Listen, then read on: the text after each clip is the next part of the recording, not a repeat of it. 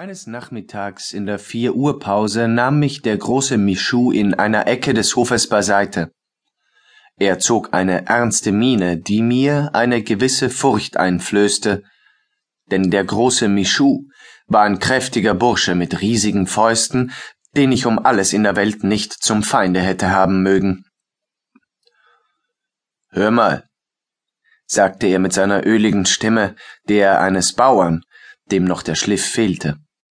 Hör mal, willst du mitmachen?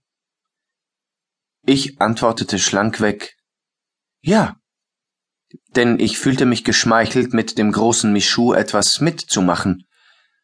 Darauf erklärte er mir, es handele sich um eine Verschwörung. Die vertraulichen Mitteilungen, die er mir machte, verursachten mir eine herrliche Erregung, wie ich sie seither vielleicht nie wieder verspürt habe. Endlich geriet ich in ein tolles Abenteuer.